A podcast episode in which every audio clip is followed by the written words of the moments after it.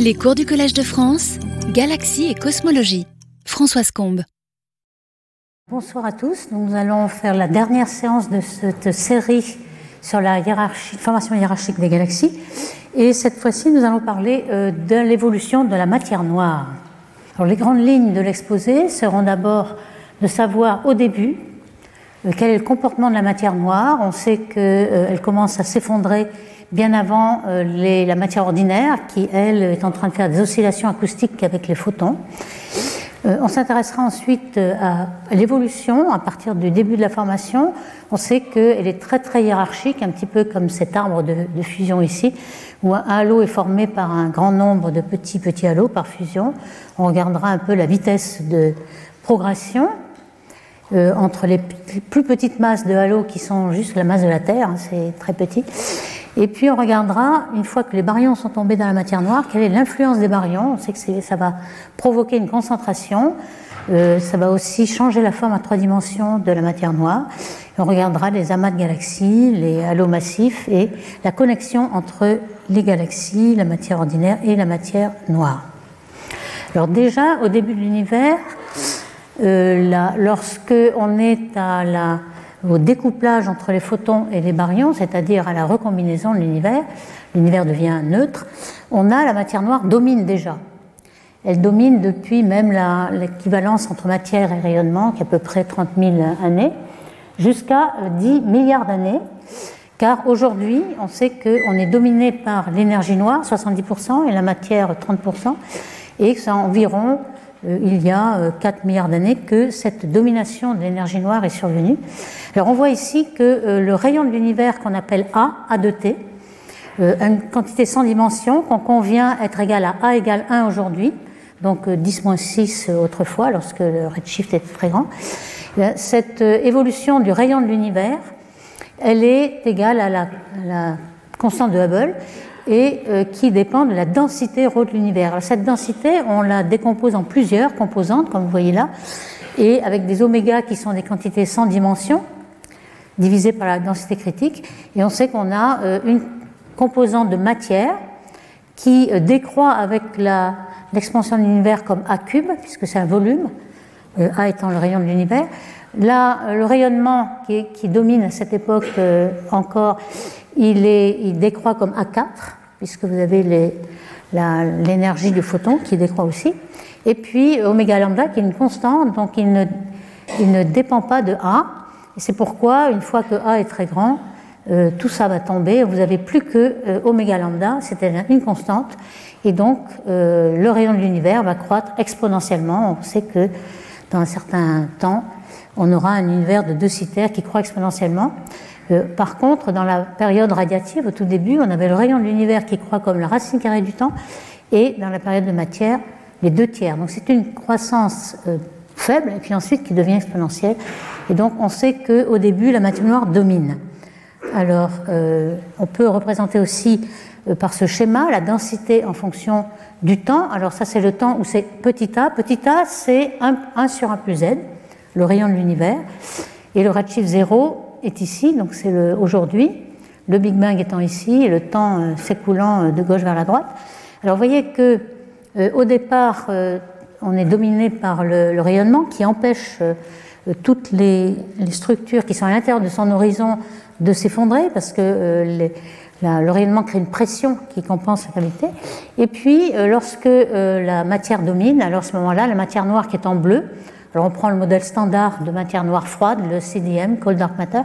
Donc cette matière noire, elle va évoluer et se concentrer. C'est-à-dire que les petites fluctuations de densité vont augmenter, on sait qu'elles augmentent comme une puissance de A à le rayon de l'univers, donc ça va augmenter et devenir euh, non linéaire aujourd'hui, donc on a des structures. Par contre, s'il n'y avait pas de matière noire, on sait que les photons qui sont en rouge avec les baryons, la matière ordinaire qui est en vert, ils sont en équilibre entre pression du rayonnement et puis la gravité, et donc ils sont en oscillation acoustique. Euh, ils ne s'effondrent pas, et tout ceci euh, veut dire qu'on euh, commencerait à s'effondrer pour les baryons seulement lorsque l'expansion est telle qu'on a refroidi l'univers il est descendu en dessous de 3000 degrés, donc la matière s'est recombinée.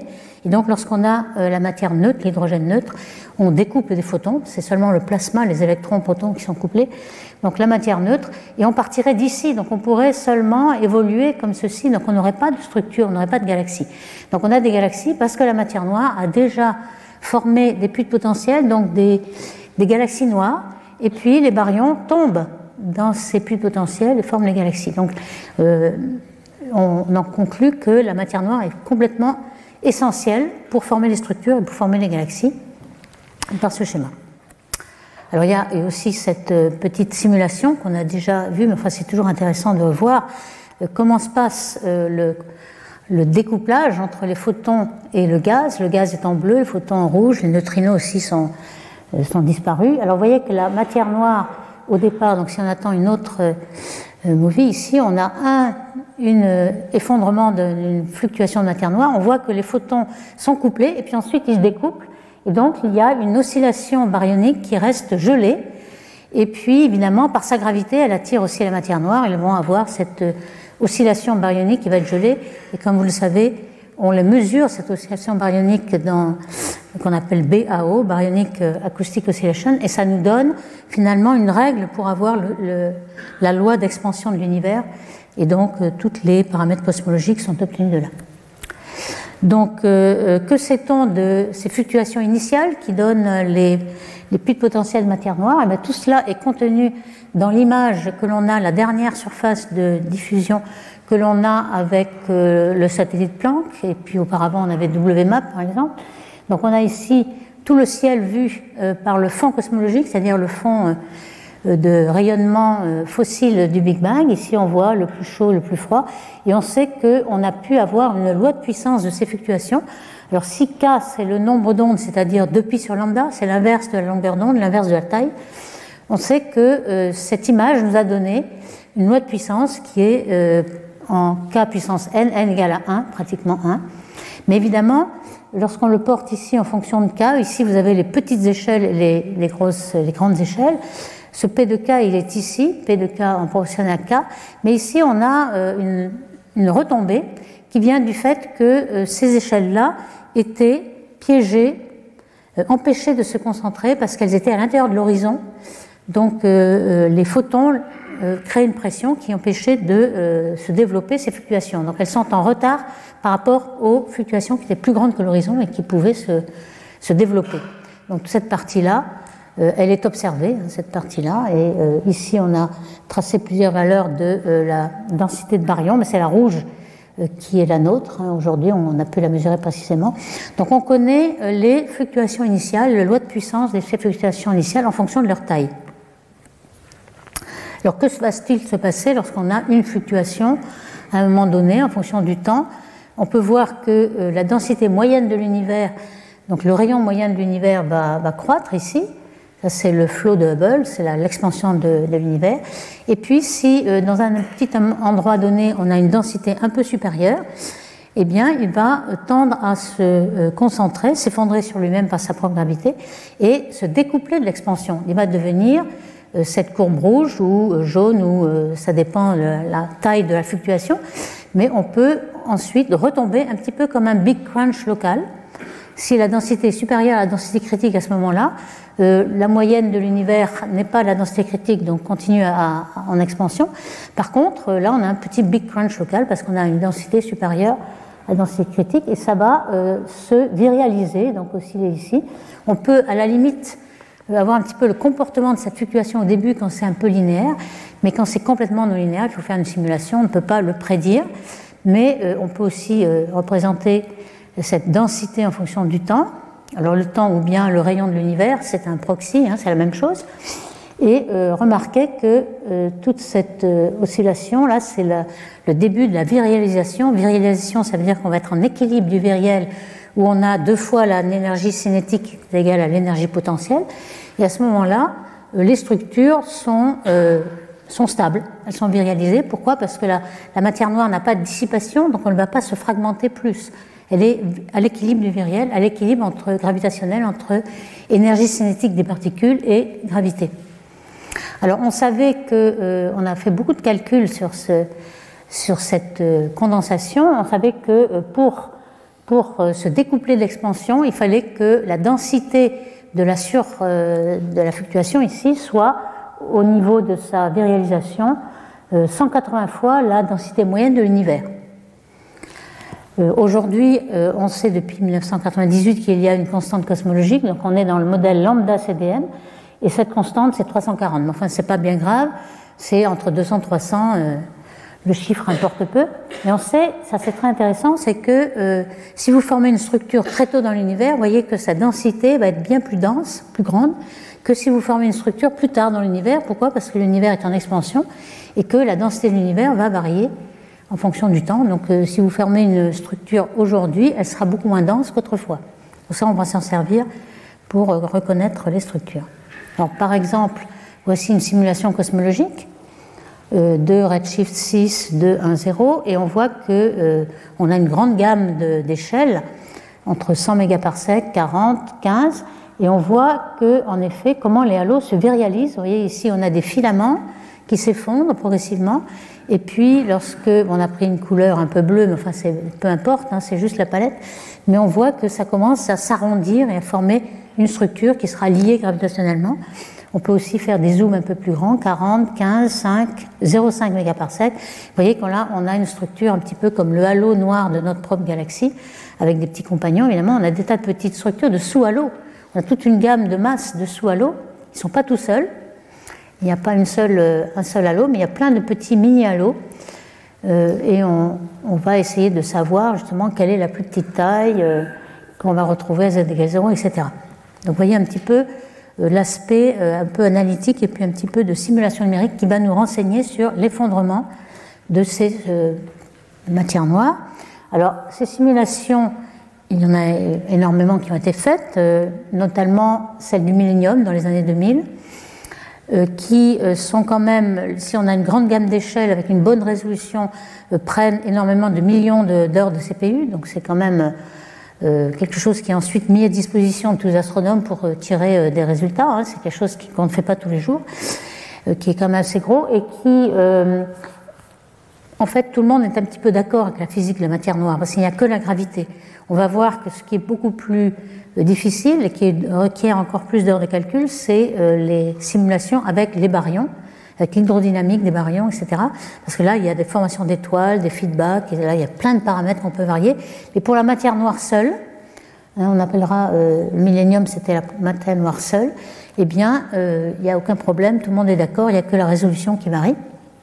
Donc, en 1997, un, papier qui ressortait de cette simulation de Navarro Frankenwhite a montré qu'il y avait pour chaque halo une densité pratiquement universelle qui pouvait s'écrire comme euh, une densité euh, à un certain rayon, RS, et puis euh, quelque chose qui varie comme 1 sur R. Lorsque R est petit, vous voyez, lorsque R est petit, on peut négliger ceci, donc on a 1 sur R. Et lorsque R est grand, à ce moment-là, ça fait R3, puisqu'on a R2 et R3. Donc c'est une loi de puissance, un petit peu comme il est représenté ici.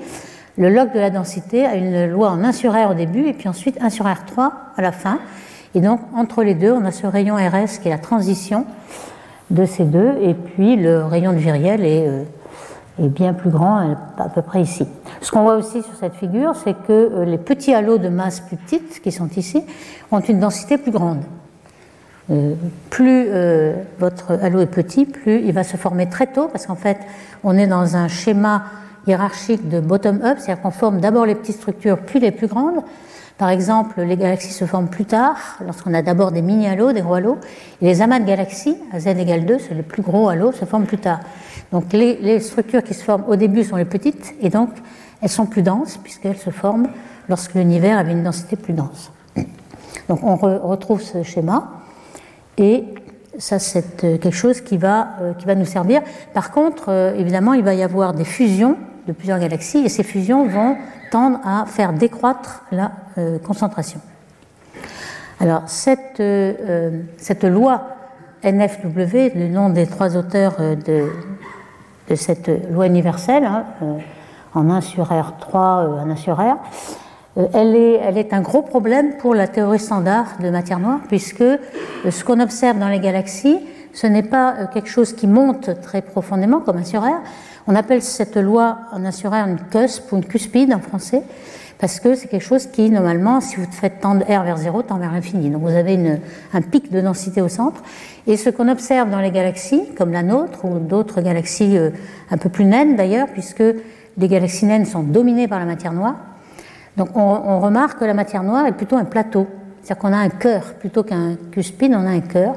Et donc ça ne correspond pas à la réalité, mais il faut quelque chose qui va transformer le, cuspide en cœur. On pense que peut-être ça va être l'introduction des baryons qui vont, avec les feedbacks, aplatir la loi de densité. Mais pour l'instant, euh, on n'a que la matière noire ici. Alors vous voyez que on a cette loi universelle, mais pour différentes masses. En rouge, c'est les galaxies naines, on a des petites masses, puis ensuite les galaxies en vert, et les amas de galaxies, les plus gros, en bleu.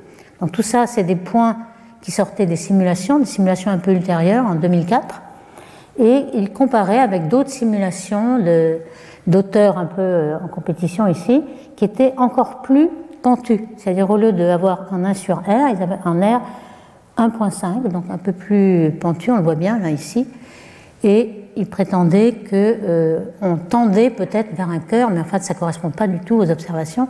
Donc il y a encore ce problème qui n'est pas complètement résolu aujourd'hui de la prédiction du modèle standard en une cuspide qui euh, ne correspond pas euh, à ce qu'on observe.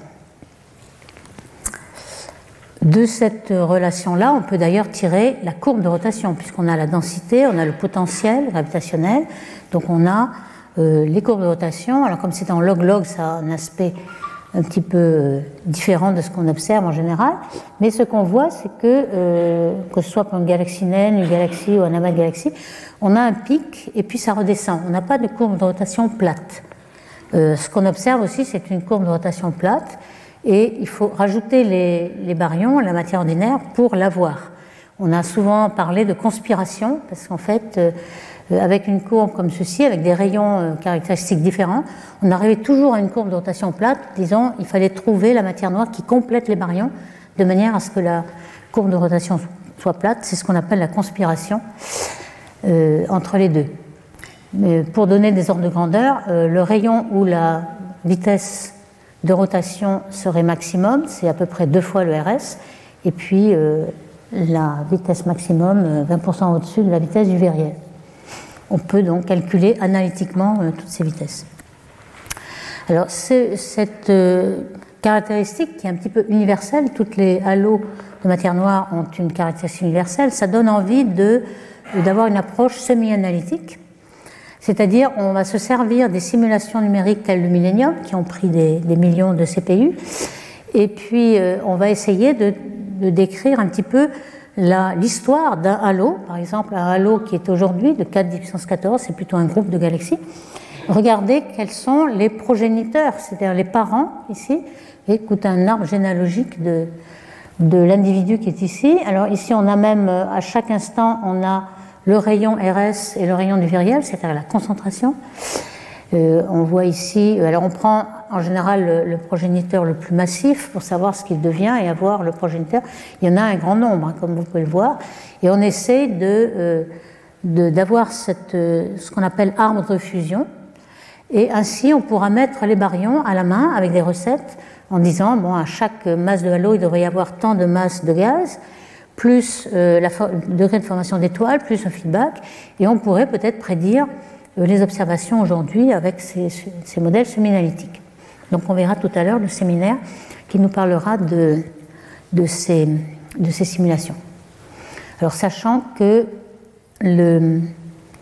la, densité donc, de, tous ces halos est toujours proportionnelle à la densité en 1 plus z cube, z étant le, le, le redshift de formation.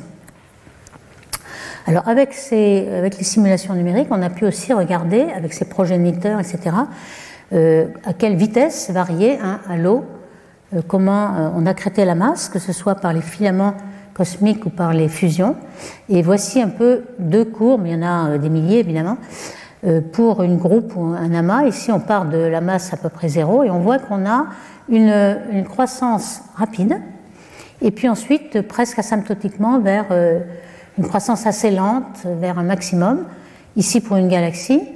Et les auteurs, ici Risa Bachler et al., ont proposé une relation, la courbe rouge ici, qui semble aller être universelle pour un peu tous les halos. là, c'est la masse en fonction de A, A étant toujours le temps, un proxy du temps, le rayon de l'univers et puis une masse zéro à l'instant où on le regarde avec une exponentielle de alpha z le redshift. Donc ici, euh, on a le alpha qui dépend évidemment de la masse de la galaxie, du halo, et la concentration, etc. Alors ce qu'on voit aussi, c'est qu'on euh, peut proclamer qu'il y a euh, le halo est terminé, si vous voulez, il, s'est complètement formé, ben, il faut trouver un, point, hein, parce que ça ne va, jamais euh, tendre vers une constante vraiment.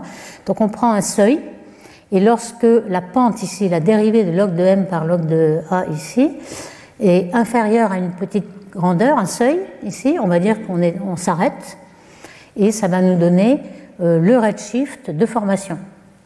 On va l'appeler A ou Z, euh, A formation ou Z formation, et ça va être alpha sur S, puisque c'est en fonction de ceci. Alors évidemment, euh, ça c'est à l'instant zéro, on le regarde, on va le normaliser à, la concentration zéro. Alors un, halo qui se formerait aujourd'hui est très peu concentré, il a une, concentration de 4. On va essayer de le normaliser à cette concentration. Alors quand on regarde un petit peu tous les halos qui ont été vus dans une simulation comme le Millennium, on s'aperçoit qu'en effet, en fonction de la, le moment de la formation, vous voyez, si on forme très tôt, on a une grande concentration. Hein, c'est ce qu'on disait, les petits halos qui se forment au début sont très concentrés. Donc c'est tous les bleus que l'on voit. Et puis quand même, la concentration diminue, c'est tous les points rouges, si on a des fusions. Alors les fusions entre deux halos, euh, ça a beau être sans dissipation, hein, puisqu'il n'y a pas de rayonnement de la matière noire, donc euh, ça ne dissipe pas, mais on peut échanger de l'énergie entre les particules et puis diluer un peu la concentration. Donc euh, à chaque fusion majeure, on peut déconcentrer l'ensemble. Ici, on voit en fonction, si on normalise à l'instant 0, on regarde. Si on regarde à z égale 0, on a toute cette concentration, un peu comme ici. Et puis, si on regarde à z égale 1, évidemment, les euh, halos se sont formés beaucoup plus récemment, puisqu'on prend une période plus reculée. Et puis, à z égale 2, ainsi de suite. Ce qu'on voit ici, c'est des masses croissantes, hein, des puissances 12, 3, des puissance 12, des puissance 13, des puissance 15. Et on voit qu'à plus grande masse, on va être beaucoup moins concentré du fait que les plus grandes masses se forment plus tard par euh, des fusions et, des fusions qui, diluent la, concentration. Donc on peut maintenant, avec toutes ces, constatations, et en se basant sur les simulations numériques euh, de matière noire, euh, répondre à ces questions. Quel est le taux d'accrétion de masse de chaque halo, son évolution dans le temps? On sait qu'il y a donc cette première période où on, croît relativement vite et puis une période de, plus lente. Et euh, le processus se ralentit énormément pour les gros trous noirs, les gros halos noirs, pardon. Les gros halos noirs, on sait que c'est très lent, les amas de galaxies aujourd'hui, et c'est très peu concentré. Alors certains ont aussi euh, essayé de voir quelle était, par exemple Zhao était la, dépendance de ces résultats en fonction des modèles cosmologiques. Euh, par exemple, un modèle cosmologique qui n'aurait pas de lambda, hein, c'est donc un, modèle, euh, ce qu'on appelle scale-free, donc une loi de puissance. On voit que ce qu'on fait varier, par exemple, c'est la puissance n du, de la spectre de puissance des fluctuations. On sait qu'on est proche de n égale 1, mais on peut regarder un petit peu ce que ça donne, 1, 0 ou moins 1, moins 2. Par exemple, moins 2, ça veut dire que les plus fortes, c'est les petits cas, c'est-à-dire les grandes tailles, les grandes tailles, on voit bien qu'en vert, là, ce qui est moins 2, ça va former des, des grandes masses, et ainsi de suite. Donc on a euh, l'évolution de, euh, de, ces modèles en fonction de modèles cosmologiques, aussi d'autres euh, variables, par exemple le lambda CDM, on peut avoir aussi un, univers ouvert, et on a quelque chose qui est assez différent de un modèle fermé, mais disons plat et fermé, alors qu'ici ce serait une courbure positive, et ainsi de suite. Donc je ne vais pas rentrer dans le détail, mais euh, le taux d'accrétion évidemment dépend de beaucoup de paramètres, des paramètres cosmologiques, de la, du redshift, et puis du redshift de formation, et puis de la loi de puissance de, des fluctuations euh, cosmologiques. Alors il a été euh, essayé de renormaliser tout ça pour avoir quelque chose d'universel toujours, de manière à pouvoir faire des calculs semi-analytiques. Alors c'est possible, on peut renormaliser, envoyer tous les paramètres, les paramètres cosmologiques qui sont la, la quantité de matière, la quantité d'énergie noire, le spectre d'effectuation, vous avez aussi euh, la masse considérée, le redshift de formation, etc. Et euh, lorsque euh, on prend des quantités qui essaient de les euh, rejoindre, les normaliser, il est possible de trouver des lois, ici y égale x sur 585, pareil un petit peu pour les deux autres. Donc on peut renormaliser et on peut surtout universaliser. C'est le, le succès qu'avait eu Zhao et al. par exemple, hein, et d'autres. Ici, on voit que les prédictions sont les courbes, et on voit que les points des simulations euh, cosmologiques euh, euh, matière noire correspondent bien à ce qui est prédit, donc que ce soit la croissance de la masse, la densité, etc. donc un petit peu la même idée que le profil universel de Navarro-Franklin-White, mais avec la croissance des halos.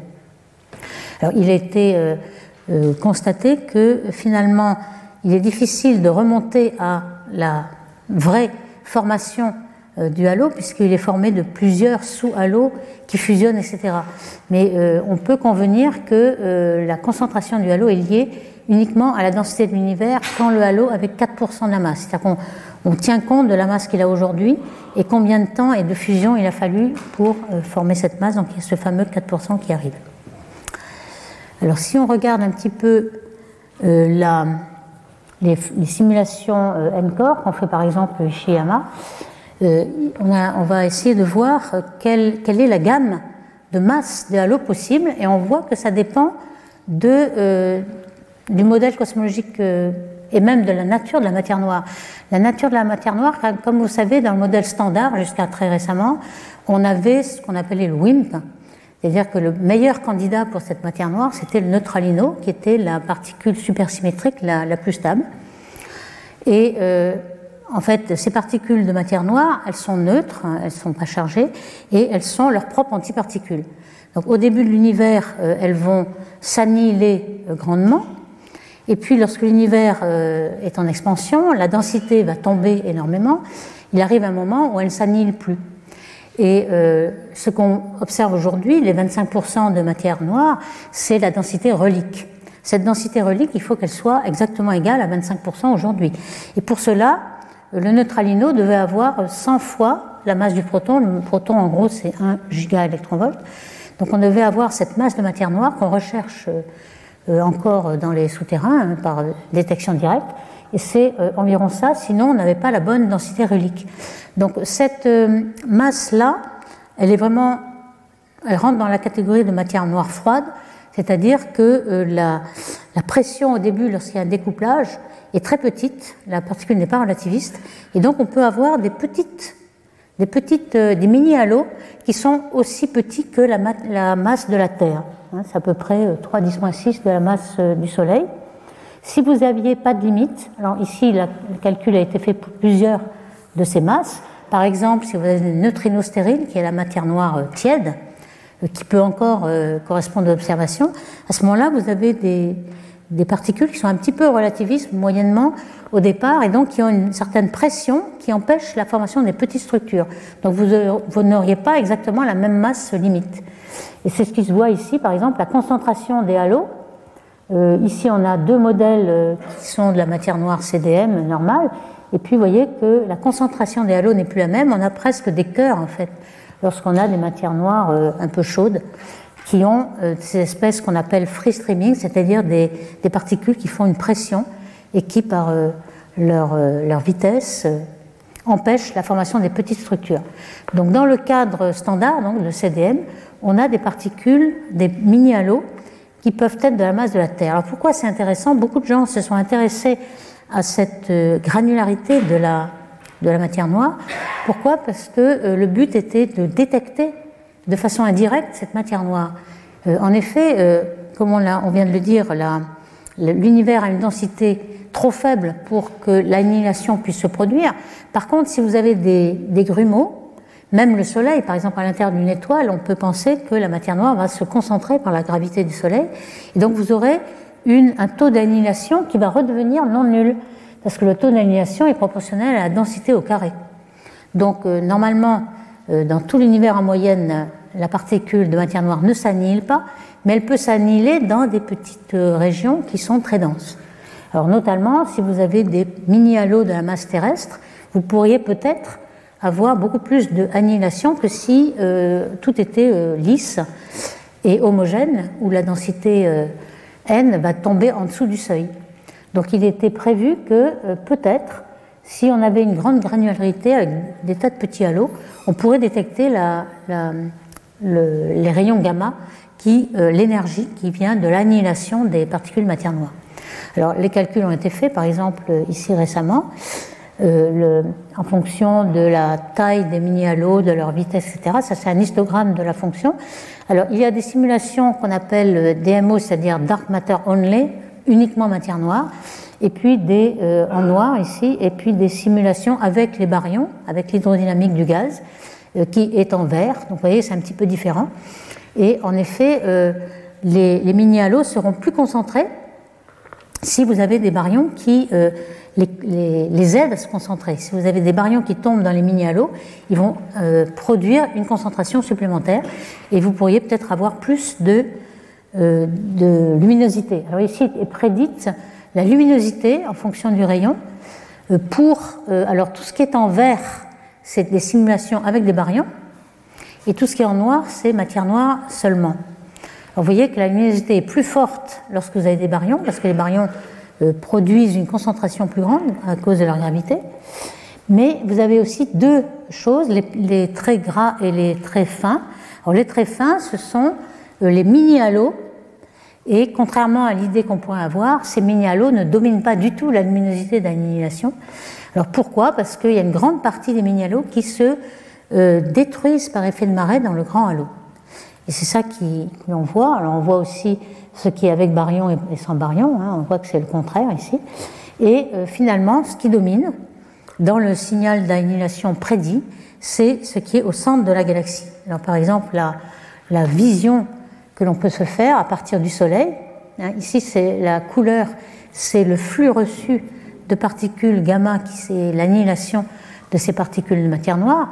Et vous voyez ici le centre de la galaxie, avec des simulations avec baryons et euh, matière noire seule. On voit que euh, les mini-halos sont plus présents, parce qu'en effet, avec des baryons, ils vont être détruits par interaction de marée, vu que la concentration est plus grande avec, les baryons vous voyez, même le centre, il est plus fort ici, et finalement, on en conclut que si on veut détecter cette détection indirecte de matière noire par les rayons gamma, c'est plutôt au centre de la galaxie qu'il faut aller voir, et non pas par les petits mini-halos qu'on peut avoir partout. Donc ça, c'était euh, quelque chose, il y avait un grand débat là-dessus, et bon, peut-être qu'il n'est pas complètement euh, terminé, mais il semble ici encore euh, une simulation de grande dynamique pour voir tous ces petits halos. Ici, vous avez 150 mégaparsecs, puis des zooms successifs jusqu'à 25 parsecs, de manière à pouvoir avoir ces halos d'une masse terrestre de 3 à 10-6 masses solaires. Donc c'est 30 ordres de grandeur.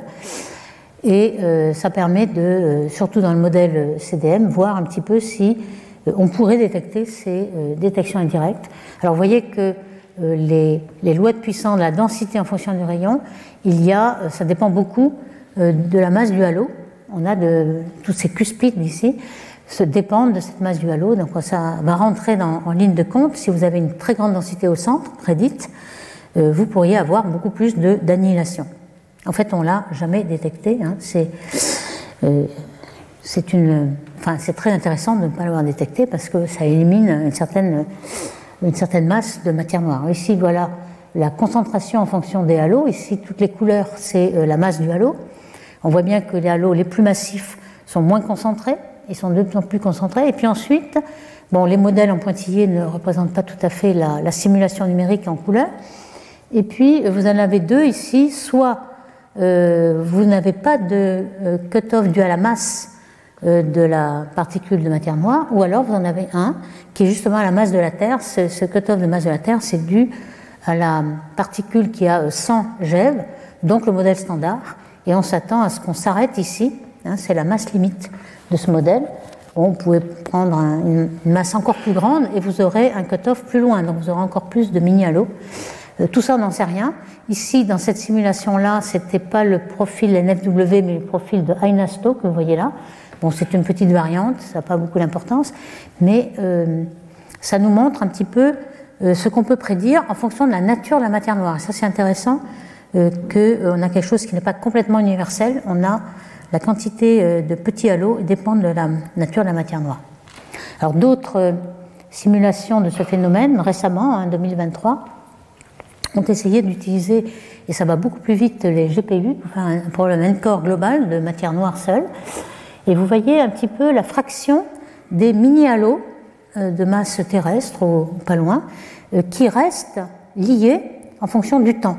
Ici, euh, le rayon de l'univers égal 1, c'est z égale 0, donc aujourd'hui. Vous voyez qu'au départ, on a la fraction est 1, tous les mini-halos sont bien liés, puis progressivement, ils orbitent la Voie lactée, hein, c'est toujours pour la Voie lactée qui nous intéresse, et on voit qu'à chaque passage, ils perdent beaucoup d'énergie, un petit peu comme les comètes qui passent euh, autour du Soleil qui perdent de la masse. Si on perd de la masse, il y a seulement les halos très très très concentrés qui vont garder une certaine masse et qui vont être des candidats pour détecter euh, l'annihilation par exemple. Ici, ça dépend aussi, on le voit bien, de le temps d'accrétion. Si on a commencé très tôt, on va perdre beaucoup plus de masse que si on, on part plus tard. Et puis, ils ont aussi calculé la, luminosité euh, attendu des gamma, on voit qu'il y a un pic à chaque fois qu'on est compressé au voisinage du péricentre de la Voie lactée. On est compressé et on pourrait détecter un peu plus de rayons gamma. Bon, si, on en détecte un petit peu, ce serait dans ces, dans ces zones-là. Donc la détection, d'après euh, ce, travail-là, pourrait être en effet euh, boostée à chaque fois que l'on a de ces petits mini-halos. Donc c'est quand même un avantage par rapport à la matière noire uniformément répartis et homogènes. Alors comment on peut, je fais une parenthèse, comment on peut le détecter ici? Eh bien, euh, détection directe, c'est euh, deux particules ici X de euh, matière noire qui s'annihilent et qui forment des photons, des neutrinos, des positrons, etc. On connaît la section efficace d'annihilation, c'est la section efficace de l'interaction faible, ce sont des particules qui sont censées interagir uniquement par interaction faible et les télescopes qui peuvent le détecter. Il y avait le télescope satellite Fermi qui n'a rien du tout détecté et qui a pratiquement éliminé euh, le modèle standard, c'est-à-dire sans jet. Mais vous avez un, instrument qui est en voie de construction au Chili, euh, Cherenkov Telescope. on utilise l'effet Cherenkov euh, pour que les rayons gamma qui rencontrent l'atmosphère font des rayons UV ensuite. C'est un effet qui transforme les gamma euh, en, UV. Le télescope ici détecte les UV euh, qui viennent de là. Et vous voyez qu'il y a euh, trois types de télescopes. Pour la petite énergie, on avait des 23 mètres. Pour une énergie moyenne, vous avez 25 télescopes de 12 mètres. Et puis pour la haute énergie, c'est celle qui nous intéresse ici, vous avez des petits télescopes de 4 mètres, mais vous en avez 70. Et on pourra peut-être aller plus loin, 10 électronvolts, qui est aussi le but de, chercher au CERN. Au CERN, on a aussi éliminé les 100 GeV, mais on est en train d'aller au TEV et au-delà du TEV pour voir si peut-être les matières noires, la nature de la matière noire serait pas plus grande. Alors ces télescopes de 4 mètres, j'en montre un, puisque le prototype a été fait à l'Observatoire de Paris, donc ça me concerne de très près. Vous voyez le petit télescope de 4 mètres avec son dôme, parce qu'il fallait le protéger. En fait, il ne sera pas protégé au Chili, mais il n'y a pas besoin, mais ici, il y avait besoin. Et donc, c'est quelque chose qui a été inauguré en 2015. Donc, tout ça est porté maintenant euh, au Chili. Alors il y a aussi euh, une expérience qui a, qui donné, euh, qui a fait couler de l'encre aussi, c'est la détection par la, Station spatiale internationale, l'ISS, et son instrument qui s'appelle AMS, Alpha Magnetic Spectrometer, qui pourrait détecter des positrons. Alors ces positrons, ils viennent d'où? Ils, viendraient éventuellement de la matière noire qui a été concentrée dans le Soleil. Donc la densité n serait assez grande pour que ça annihile, et si ça annihile, ben, ils vont euh, donner euh, des électrons, des protons, des positrons, etc. Et euh, avec le champ magnétique terrestre, là, on a fait des petites simulations et il pourrait y en avoir. Alors, à un moment donné, AMS a détecté des positrons, en effet, mais en fait, ils ne venaient pas de, du Soleil et ils ne venaient pas de la, de la bonne direction. Mais alors, je, montre au passage que dans ce cadre-là, on fait l'hypothèse que les particules de matière noire, qu'on appelle X ici, se dégagent d'abord par des photons qu'on appelle photons noirs. vous voyez que les, les théoriciens ont une imagination débordante, puisqu'il y a aussi les photons noirs. Alors qu'est-ce que c'est que ces photons noirs? Hein, Eh bien, c'est un modèle un peu symétrique, comme on a dit que euh, dans le modèle standard de particules élémentaires, il n'y avait aucun candidat à la matière noire, qu'on avait supposé qu'il y avait tout un édifice symétrique, supersymétrique de, de particules euh, qui pourrait donner un candidat, et eh bien pourquoi pas imaginer que dans le champ de jauge U de 1, qui vous donne l'électromagnétisme et dont le photon est le boson de jauge, hein, dans le modèle standard, le, photon de jauge c'est A, le photon visible, eh bien vous avez peut-être aussi l'équivalent à l'électromagnétisme noir avec un photon noir. Ça, ça a été euh, postulé. Donc vous voyez que le Soleil émettrait avec cette annihilation de particules euh, de matière noire, des, positrons qui pourraient être détectés par l'AMS. Donc pour l'instant, l'expérience continue, mais euh, pour l'instant, rien n'a été détecté. Donc je reviens à la propriété de mes halos noirs. Alors on a vu qu'il y avait la masse, la concentration, il y a aussi l'âge en fait. On voit dans cette simulation numérique qu'il y a des halos qui sont parfaitement relaxés, on a l'impression qu'ils ont atteint la, limite, euh, la, stabilité, la sérénité. Ici, il y en a d'autres qui sont en train de fusionner. Ça, c'est typiquement un amas de galaxies comme l'amas de coma. On sait qu'il y a deux sous-groupes qui sont en train de fusionner. Donc, on, appelle ça âge dynamique, euh, qui est euh, le fait qu'ils soient dans un environnement assez riche qui retarde leur formation finale. Il y a aussi la forme à trois dimensions. Alors, dans les simulations matière noire pure, on a remarqué que euh, les halos n'étaient pas complètement aplatis, ils avaient une forme un peu triaxiale, trois axes différents. Euh, s'il y avait deux axes un petit peu égaux, c'était plutôt ce qu'on appelle prolate, c'est-à-dire comme un ballon de rugby. Alors pourquoi ils sont prolates? C'est-à-dire qu'ils viennent de la fusion de deux sous-halos. Quand vous avez deux sous-halos, vous avez la vitesse dans cette direction qui va créer une élongation un petit peu, et donc vous avez cette forme prolate. Alors, ce, qu'on a remarqué statistiquement, c'est que le rapport d'axe est encore plus petit, c'est-à-dire qu'ils sont beaucoup plus aplatis que les galaxies elliptiques même du, du Sloan Survey. Les galaxies elliptiques, elles peuvent être aplaties jusqu'à un E7, hein, c'est le 0,7, et ici on a euh, quelque chose qui est très aplati, ce qui est relativement surprenant. Alors je rappelle hein, ce qu'on appelle euh, oblate, prolate, ce sont des sphéroïdes de révolution. On fait une approximation. Deux axes sont plus grands que d'autres. Alors, par exemple, les, deux axes égaux seraient les grands axes. À ce moment-là, vous avez quelque chose qui est aplati comme une galette. Et puis, euh, si les deux axes égaux sont les petits axes, ben, vous avez le ballon de rugby. Donc, euh, si B et C sont égaux. Et puis, si les trois axes sont vraiment très différents, eh vous avez le triaxe. Donc, en général, euh, sans baryons, vous étiez plutôt dans ce cas-là. Maintenant, lorsque on fait tomber des baryons, c'est-à-dire qu'on a une simulation numérique avec le gaz qui tombe dans la matière noire, à ce moment-là, euh, les baryons créent une concentration supplémentaire et une symétrisation, ça devient plus rond. Et d'autre part, comme le gaz il est dissipatif, il va se mettre à tourner dans un plan, et donc il va symétriser un peu la rotation, va symétriser, et on va devenir euh, oblate, un petit peu comme une galette. Donc une fois qu'on a fait des simulations hydrodynamiques avec euh, baryons. Alors on pourrait se dire, bon, les baryons, ce n'est que 17% de la, matière. Oui, mais ça se concentre beaucoup, c'est-à-dire qu'au centre des galaxies, comme la Voie lactée, les baryons dominent la matière noire. Donc ça permet d'impliquer une, forme à 3D. Alors voilà, par exemple une simulation matière noire seule, hein, des only. Vous avez quelque chose de prolate, et puis une fois que vous avez le gaz, vous avez quelque chose de rond et qui est plutôt euh, oblat. Ici, vous avez euh, des simulations, un certain nombre de halos euh, qui, en rouge et avec les, baryons, en bleu la matière noire. Et vous voyez, alors il y en a deux courbes, il y a une petite courbe fine avec plus de résolution spatiale, mais ça donne la même chose. Le tout, c'est que vous avez plus de petits rayons, parce que vous avez plus de résolution, mais euh, on voit qu'on on est beaucoup plus rond lorsque on a des baryons. Alors ici, vous avez euh, le résumé de ces rapports d'axes, C sur A et B sur A. Euh, le prolète est ici, la sphère, c'est tous les axes euh, égaux, les rapports à 1. Le oblate, c'est ici. Et les simulations numériques avec matière noire seulement, c'est les vertes. Donc on était dans le cas prolat, assez aplati. Et puis avec les, les baryons, c'est le bleu et le jaune. Donc on a quelque chose qui va se diriger vers la sphère plus rond, mais plutôt du côté crêpe, disons. Et on va le comparer à deux estimations du halo, de la forme du halo de notre Voie lactée, qui est ici. On va voir pourquoi euh, il y en a un qui marche bien et l'autre un peu moins.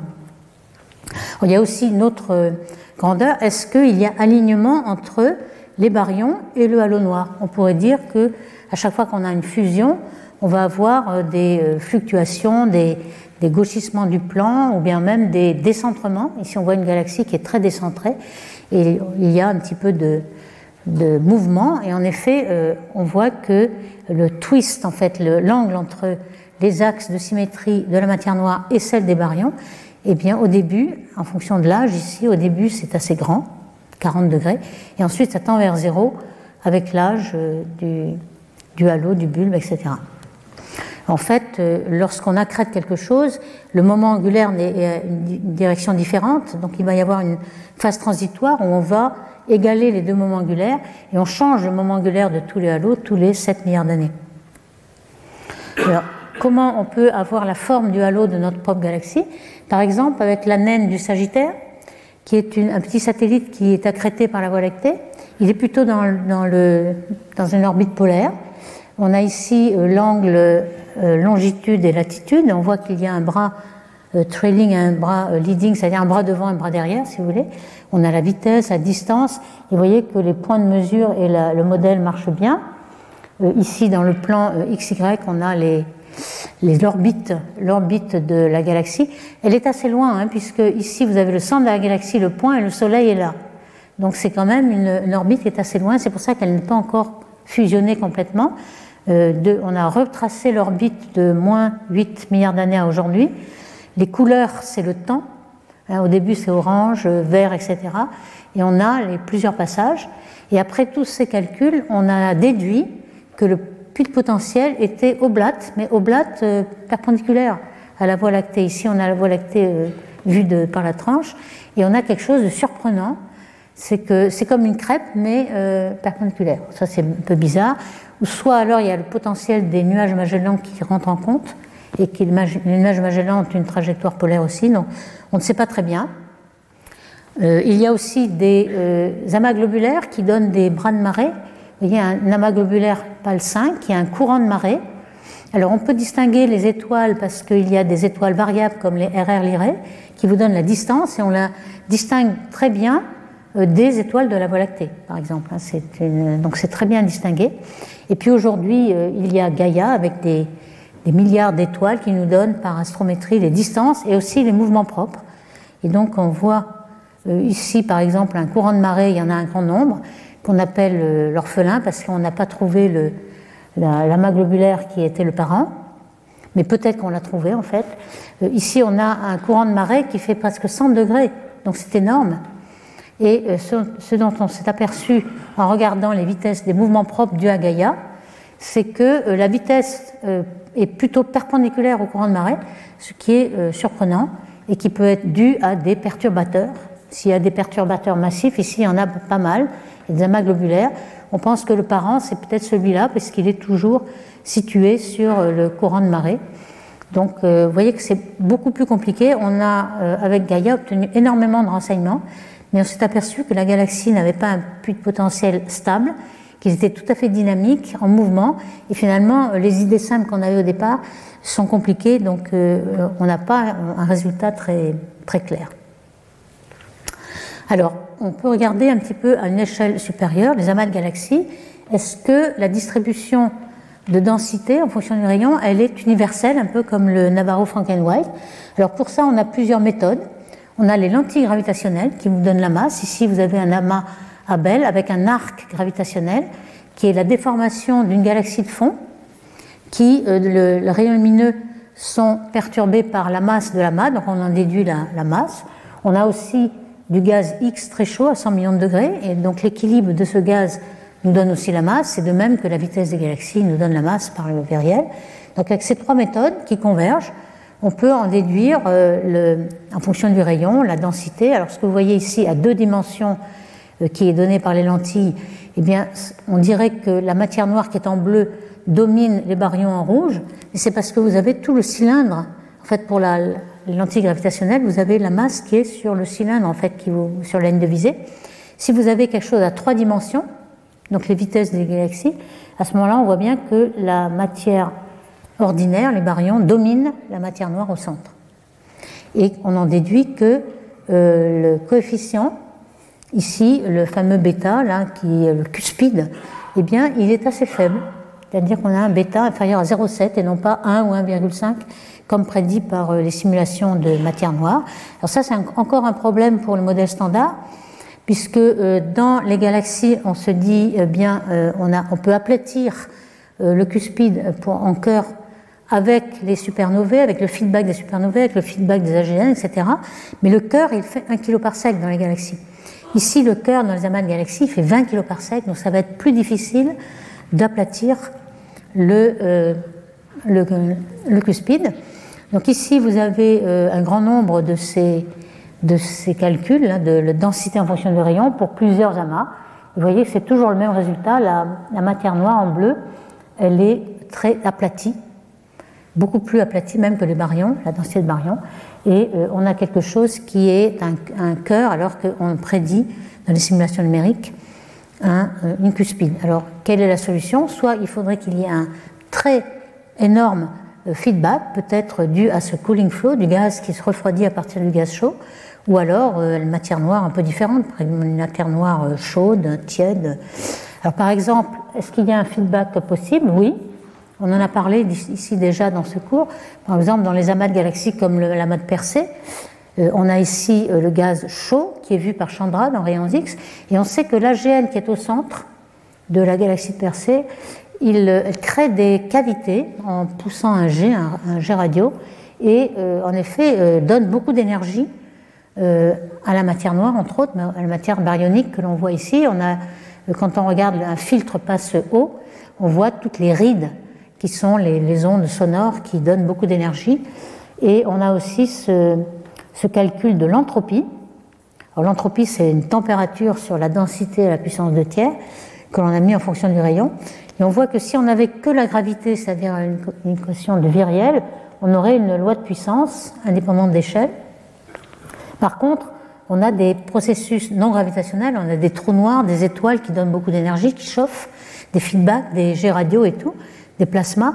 Alors, tous ces phénomènes non gravitationnels, vous, euh, toute l'énergie va s'accumuler au centre, et par là, on peut savoir euh, quels sont tous les phénomènes de feedback qui ont eu lieu. En effet, on voit qu'il est possible peut-être qu'on ait beaucoup de chauffage qui permettent de transformer euh, le cuspide en cœur. Bon, c'est une possibilité. Alors, qu'est-ce qui se passe dans les groupes? On a vu les galaxies, les amas. Alors, les groupes, c'est entre les deux. on a utilisé aussi les lentilles gravitationnelles. Alors, lorsqu'il y a un groupe, vous avez au centre une grosse galaxie elliptique qui peut euh, servir de lentille, surtout si vous avez une galaxie lointaine qui est bien alignée entre, sur la ligne de visée entre l'observateur, la galaxie elliptique et la galaxie de fond. Et en effet, on a presque un anneau d'Einstein, on a des arcs. Ici, ce sont les images obtenues avec le HST, et ici, c'est le modèle. Vous voyez que le modèle représente bien les images, on a la ligne critique. Et donc, avec ça, on a la masse et la loi de densité en fonction du rayon. Et on s'aperçoit que euh, le, fameux coefficient bêta de la pente du cuspide, cette fois-ci, il est assez fort, il est 1,3 en moyenne sur ces, tous ces groupes. Donc, ce qui veut dire que ce n'est pas homogène, c'est-à-dire que dans les galaxies, vous avez un cœur très plat, dans les amas aussi, et puis au milieu, on a les groupes euh, qui euh, ont une cuspide. Donc, ça, c'est, il faut comprendre ça. Alors, ici, on a l'exposant gamma avec les, les baryons, alors que les baryons sont encore plus forts, c'est deux et on en déduit euh, que c'est 1,3 avec la matière noire. Et vous voyez un petit peu l'efficacité de formation d'étoiles pour euh, les galaxies, les groupes, les amas, etc. Donc il faut que je me dépêche un petit peu. Euh, donc je vais terminer par la connexion entre les halos et les galaxies.